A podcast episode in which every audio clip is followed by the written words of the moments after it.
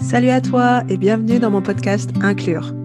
Je m'appelle Aurore et je développe mon activité de conseil digital et de coaching à travers deux valeurs qui me sont chères, la diversité culturelle et l'inclusion. J'ai donc décidé de lancer ce podcast et à chaque épisode, je vais à la rencontre des dirigeants et des managers qui favorisent cette diversité. Comment ça renforce leur leadership et surtout nourrir une vision collective inclusive. Allez, je n'en dis pas plus, je te laisse découvrir cet épisode et n'hésite pas à me partager en retour ce que tu en as pensé.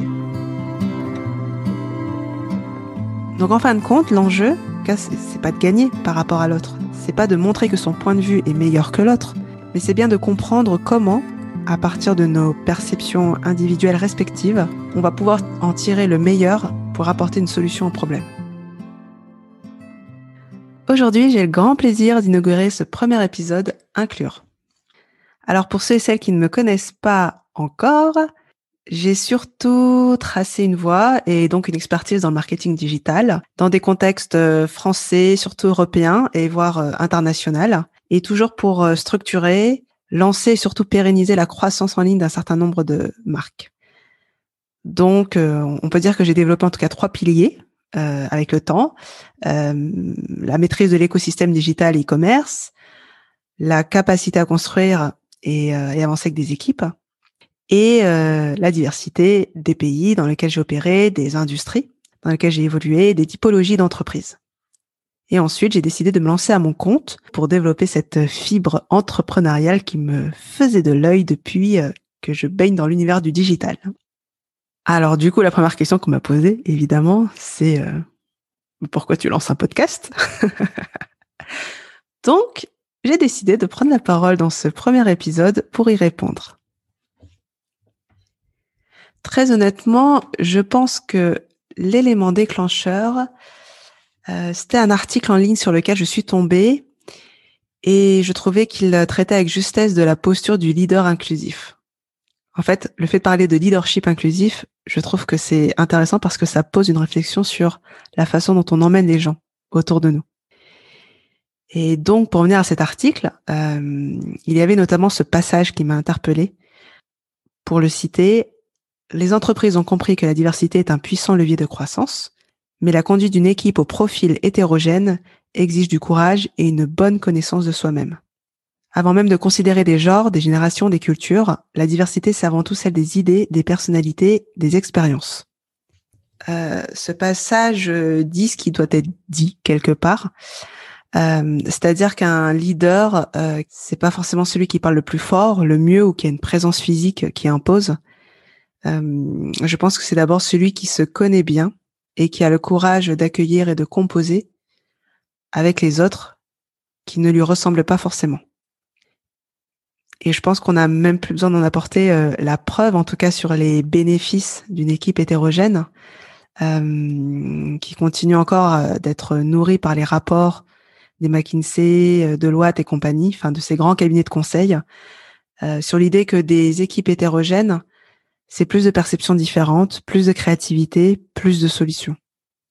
Et, et effectivement, je crois que, quelles que soient les organisations, c'est une ouverture, une envie d'avancer qui doit être collective, bien sûr, euh, mais ça doit d'abord partir de ceux qui ont la fonction d'encadrer et de diriger. Et pour reciter euh, un autre passage de cet article, sans leurs actions au quotidien, pas d'inclusion, et sans inclusion, pas de plus-value pour l'entreprise et ses parties prenantes.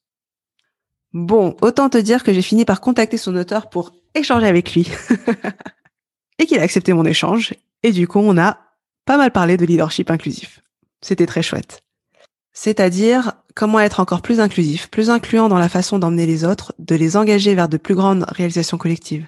Et surtout dans des périodes comme euh, celle qu'on est en train de traverser, où euh, des, concepts comme la créativité, l'adaptation, la résilience, ce n'est plus un choix, mais, euh, mais vraiment une nécessité.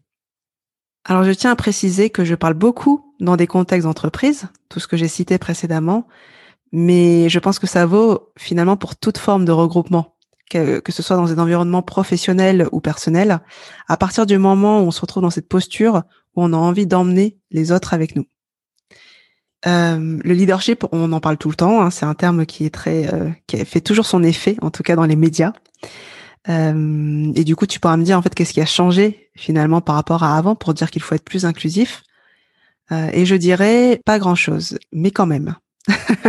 euh, disons que ce qu'on pouvait mettre de côté avant, je pense que ça devient difficile de ne plus le considérer.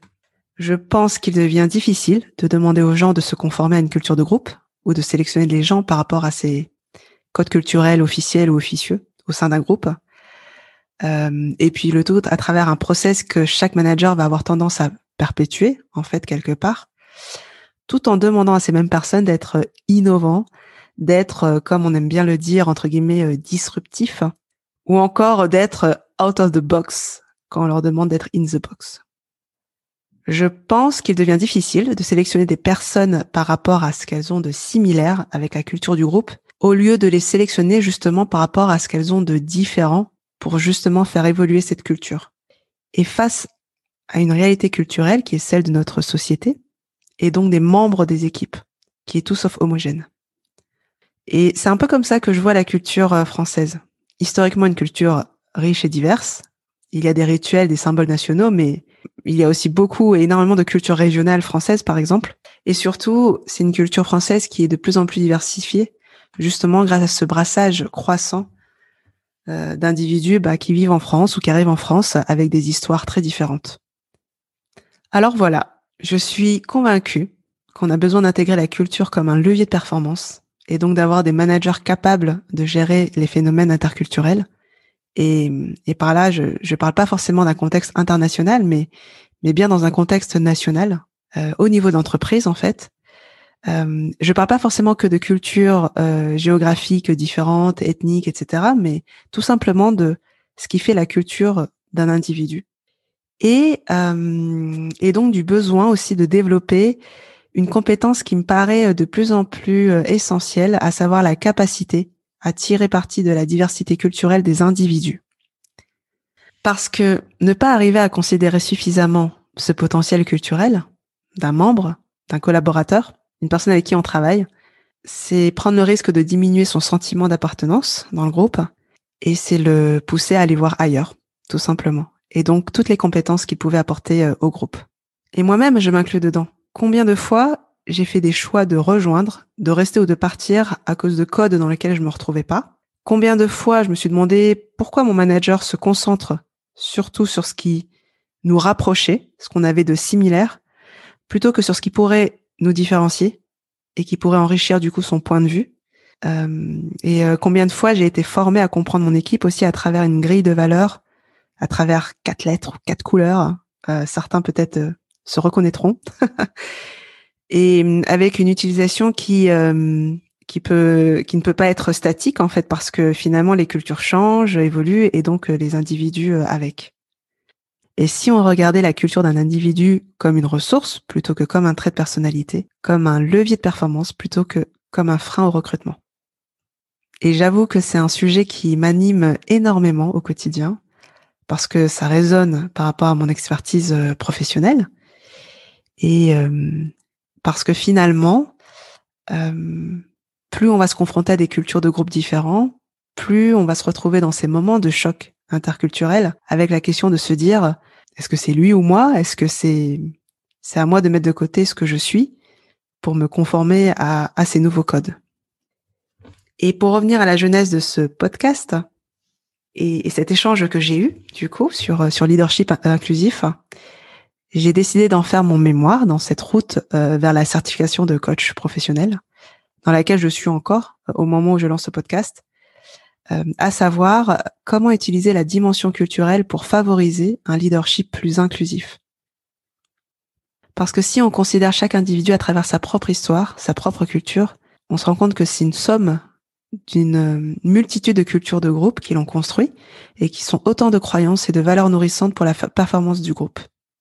Et, euh, et si j'attache autant d'importance à considérer cette dimension culturelle ou interculturelle dans la façon dont les managers travaillent leur leadership, c'est justement parce que je crois que les managers, quel que soit leur niveau hiérarchique, à commencer par ceux qui sont plus près du terrain, ont ce pouvoir, celui de favoriser ou de brider cette diversité des individus au travail par ce pouvoir de recruter, d'intégrer et de faire grandir, et de grandir avec. Et quand la culture du travail n'est pas seulement un héritage de l'organisation dans laquelle on est, mais qu'elle arrive à englober la culture des individus qui la composent, eh bien, c'est le, l'équation parfaite pour renforcer le sentiment d'inclusion euh, et donc la confiance en soi, la confiance aux autres et au final, la capacité à changer et emmener les autres à changer. Donc en fin de compte, l'enjeu, c'est pas de gagner par rapport à l'autre, c'est pas de montrer que son point de vue est meilleur que l'autre, mais c'est bien de comprendre comment, à partir de nos perceptions individuelles respectives, on va pouvoir en tirer le meilleur pour apporter une solution au problème. Pour revenir à mon mémoire, et ce qui m'a étonné, c'est que j'ai trouvé beaucoup de contenu en anglo-saxon sur la vision d'un leadership inclusif, avec des exemples d'applications en entreprise déjà propres aux US et plus ou moins euh, précises. Mais surtout, j'ai eu plus de mal à en trouver parmi les ouvrages français existants. Et c'est ce qui m'a donné envie de lancer ce podcast. Pour structurer une vision et un langage commun quand on parle de leadership inclusif et de diversité culturelle au travail. Et ce podcast, j'ai décidé de l'appeler Inclure, comme euh, inclure davantage de personnes dans la façon d'adresser notre communication, dans la façon de digitaliser nos actions, dans la façon de gérer une équipe et surtout dans la façon de nourrir la culture de l'organisation. Et avec l'idée qu'inclure, c'est pas forcément et pas seulement une vision individuelle, mais c'est une vision apportée ensemble.